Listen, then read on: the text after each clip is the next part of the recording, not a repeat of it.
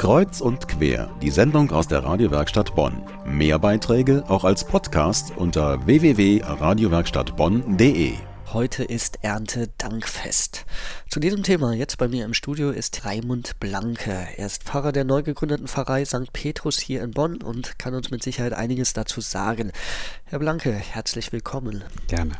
Erntedankfest. Sicher, da werden Speisen gereicht, Gaben in Form von Getreide und Gemüse gebracht, zusammen gefeiert, eben sich für eine hoffentlich gelungene Ernte bedankt.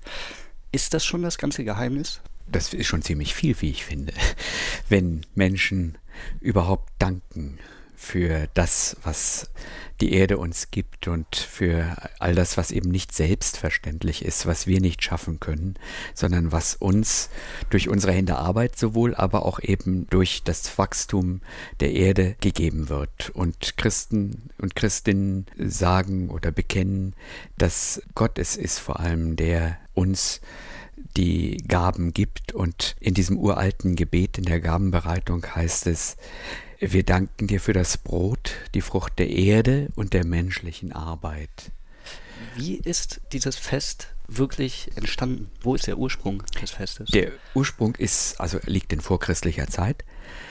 Im Judentum gab es sehr früh schon Erntedankfeiern, also im, äh, es gab das Laubhüttenfest, es gab das Shavuot-Fest, wo für die Ernte gedankt wurde. Das Shavuot ist ein Wochenfest und äh, das Laubhüttenfest im Herbst am Ende der Lese wird es gefeiert.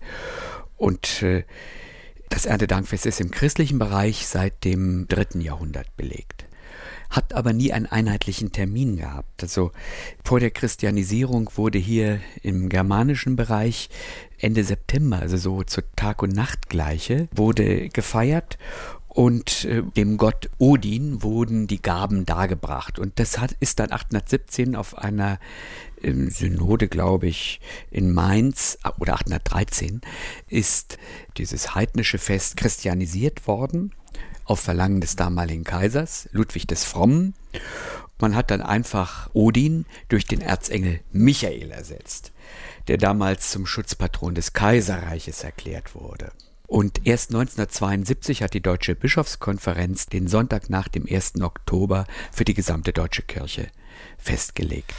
Das ist der Jetzt heutige Tag ein Plakat gesehen, in dem die Kirchen eine gerechtere Verteilung von Gütern anmahnen. Das Motto sollte heißen, gerecht sind Verhältnisse, in denen alle in Würde haben können, was zum Leben notwendig ist. Zugleich wurde aber auch darauf hingewiesen und kritisiert, dass es selbst in wohlhabenden Ländern sehr vielen Menschen am nötigsten fehlt. Ist das die eigentliche Bedeutung des Erntedankfestes in der ja. heutigen Zeit? Ja, also ich glaube, es hat eben zwei Seiten. Das eine ist also der Dank.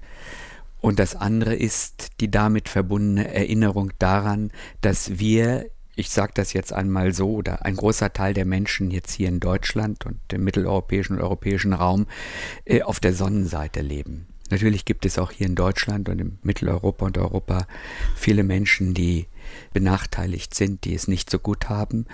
Und dieses Fest erinnert uns daran, dass wir zur Solidarität verpflichtet sind, dass wir die Gaben nicht nur für uns haben, sondern dass wir sie miteinander teilen und dass wir die in den Blick nehmen, die ganz am Rande stehen. Es sind, wir dürfen ja nicht vergessen, es gibt über eine Milliarde Menschen, die hungern.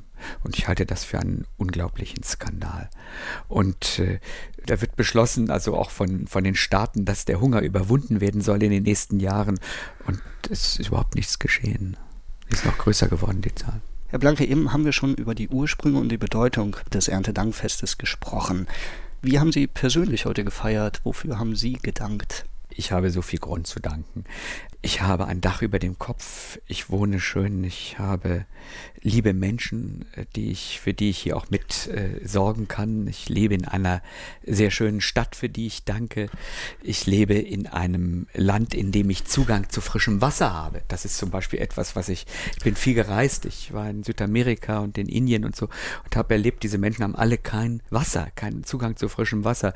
Das ist für mich etwas so Großartiges und dafür möchte ich danken. Und ich habe jeden Tag genug zu essen. Das ist doch etwas ganz Grandioses.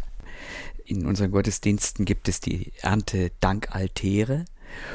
Hier in der Stiftskirche können die Leute sich anschließend die Gaben, die dort vor dem Altar liegen, mitnehmen nach Hause, wenn sie möchten. Und in St. Josef, in der Gemeinde St. Josef, gibt es einen Erntedankaltar, der von Kindern, Jugendlichen und Erwachsenen zusammengetragen wird und in einer kleinen Prozession nach dem Gottesdienst nach draußen getragen wird. Dort sind schön gedeckte Tische und da werden die Gaben draufgelegt und dann miteinander geteilt. Das ist ja ein Fest des gemeinsamen Teilens auch. Das war Herr Blanke. Er ist Pfarrer der neu gegründeten Pfarrei St. Petrus. Herr Blanke, vielen Dank für Ihren Besuch. Gerne. Ich wünsche Ihnen noch ein schönes Erntedankfest. Das wünsche ich Ihnen auch. Danke.